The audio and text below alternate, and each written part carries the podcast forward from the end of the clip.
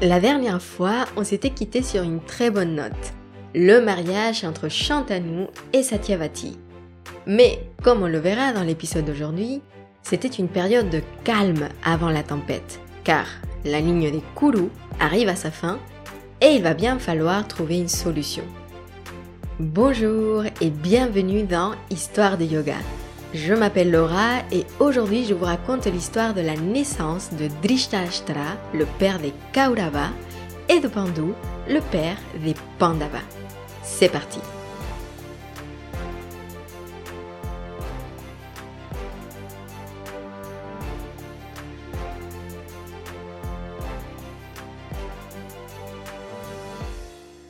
Le roi Shantanu et son épouse Satyavati vivaient dans une bulle pleine d'amour et de bonheur.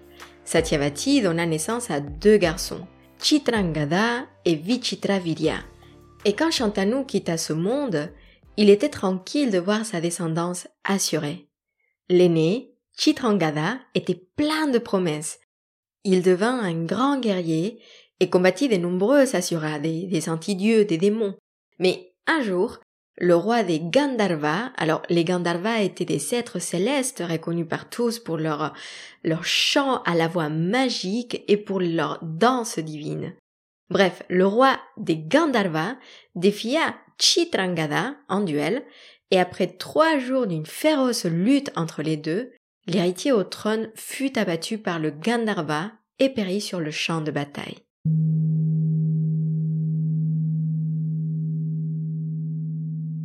Comme le veut la coutume, Vichitravirya devint l'héritier au trône, mais il était encore jeune. C'est donc Bhishma qui a pris le pouvoir par intérim tout en élevant Vichitravirya comme son propre fils. Hélas, Vichitravirya n'avait pas l'étoffe d'un roi. Physiquement déjà, il avait une santé fragile, ce qui faisait perdre tout espoir pour voir naître un grand guerrier. Mais en plus, il n'avait ni la sagesse, ni l'esprit de son frère, ni de son père. Mais bon, malgré tout, Bhishma garda sa promesse et fit tout pour s'assurer que le petit garçon recevait tous les enseignements nécessaires. Au moment où il était en âge de prendre sa place de roi, Bhishma prit en main la recherche de la future reine. Alors, c'est là qu'il faudrait vous parler de la cérémonie connue comme Swayamvara. Dans cette pratique, lorsqu'une femme est en âge de se marier, on organise une réunion avec ses prétendants et c'est la femme qui choisit son futur mari. Eh bien, pour revenir à notre histoire, il se trouve que, au moment où Bhishma cherchait des candidates pour les marier à Vichitravirya, le roi du Kashi organisait la Swayamvara de ses trois filles. Mais ni Bhishma ni Vichitravirya ne furent invités. Et oui, lorsque Bhishma avait fait son vœu de célibat, il avait indirectement refusé une alliance avec le roi de Kashi, qui pensait que sa sœur serait la compagne idéale pour Bhishma. Et bon, pour ce qui est de Vichitravirya, il faut dire la vérité, ce n'était pas un prétendant qui était très convoité. Alors, quand Bhishma apprit la nouvelle, il décida de prendre l'affaire en main et il débarqua en pleine cérémonie de Swayamvara des trois princesses de Kashi, il les enleva et combattit les guerriers qui voulurent l'empêcher. Et oui, il faut le dire, Bhishma, il est, il est très fort, hein, donc euh, c'était un combat déjà gagné d'avance. Bref, sur le chemin, l'aînée des trois princesses, bas, demanda à Bhishma si elle pouvait être libérée. En effet, elle avait déjà choisi son époux, le roi Shalva, et elle était amoureuse de lui. Elle persuada Bhishma de la libérer en lui expliquant qu'il avait déjà ses deux sœurs, Ambika et Ambalika. Bhishma la laissa partir et même si nous retrouverons bas plus tard dans notre histoire, laissons-la partir, nous aussi pour le moment.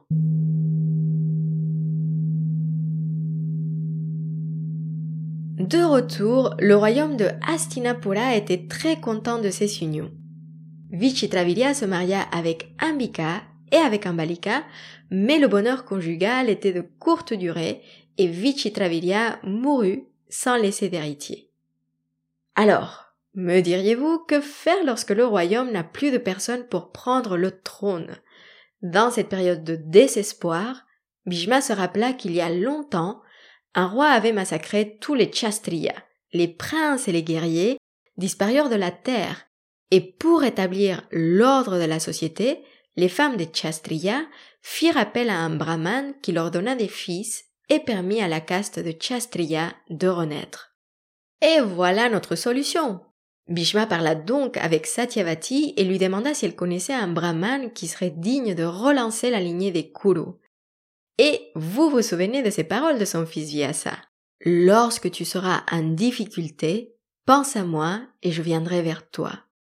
Se souvenant de ces paroles, elle aussi, Satyavati appela son fils, et le sage Vyasa apparut devant elle. Il accepta sa demande et conseilla sa mère de commencer à mettre en place les pratiques religieuses pour Ambika et Ambalika, qui devraient durer un an. La mère de Vyasa lui dit que cette affaire était très urgente et que le royaume avait besoin d'un héritier au plus vite. Il fallait donc agir maintenant. Le sage, donc Vyasa, réfléchit un instant et accepta, mais il demanda à sa mère de prévenir Ambika et Ambalika de son aspect et de son odeur, qui était, euh, comment dire, un peu particulier. Et oui, souvenons-nous que Vyasa était un sage ermite qui vit dans la forêt et donc on peut imaginer ces deux princesses qui n'avaient jamais croisé une personne comme lui. Bref, Satyavati prépara les deux sœurs et les prévint sur Vyasa. Elles s'acceptèrent, mais lorsqu'Amika se retrouva face à Vyasa, elle ferma les cieux. Alors Vyasa annonça à sa mère. Cet homme, produit de cette union, aura une vigueur extraordinaire. Il aura un grand avenir, sera très courageux et sage. Il aura une centaine d'enfants, mais parce que sa mère a refusé de me voir, il sera aveugle.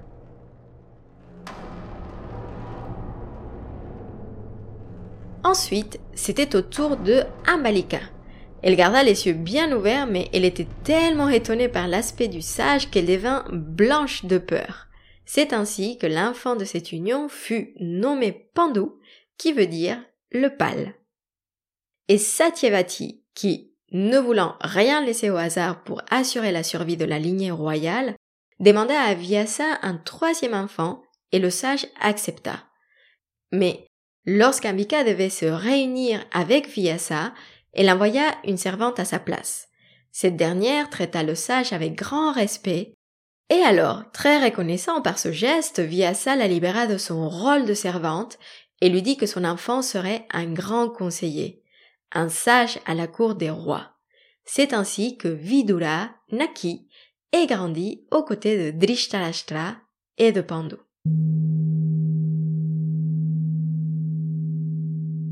Et vous le voyez venir, et oui, parce que, à nouveau, Bhishma s'occupa de Drishtarashtra et de Pandu et assura l'apprentissage de ces deux princes. Le royaume vivait une période de prospérité et de bonheur. Grâce à Bhishma, à Satyavati et à Vyasa, la lignée royale était assurée et l'ordre rétabli. La prochaine étape était de chercher des épouses dignes de ces grands princes des compagnes à la hauteur de la force de Drishtarashtra et de la sagesse de Pandu. Et c'est justement l'histoire de ces deux femmes extraordinaires qu'on va découvrir lors des prochains épisodes. Et alors, avant de vous quitter, je voulais partager avec vous ce que je retiens de cette histoire. C'est en réalité une de mes choses préférées dans le Mahabharata. Comme vous pouvez le voir, dans cette grande histoire que je vous raconte chaque semaine, il y a plein de personnages, plein d'histoires personnelles, de destins qui se croisent. Un peu comme dans nos vies d'ailleurs. Nous rencontrons beaucoup de personnes, chacune avec une histoire personnelle intéressante et complexe, mais de temps en temps, il y a des gens avec qui on a un lien très fort. On peut probablement les croiser peu de fois dans nos vies, mais quand on a besoin d'eux, ils répondent à l'appel et ils viennent à l'aide. Dans notre histoire, c'était le cas de Vyasa avec Satyavati. Lorsqu'on a eu besoin de lui, il était là, pressant. Alors, je profite pour remercier ces personnes qui étaient là pour moi quand j'ai demandé leur aide. Et je vous invite à faire la même chose. Car même si on a tous et toutes des vies bien remplies, on peut toujours trouver de la place pour aider les autres et être là pour eux quand ils en ont besoin. Merci infiniment pour votre écoute N'hésitez pas si vous avez une minute à laisser un commentaire sur iTunes. Ça me ferait énormément plaisir de vous lire et ça aidera les autres à retrouver ce podcast. Je vous souhaite une excellente journée ou une bonne soirée et vous dis à très bientôt. Prenez soin de vous.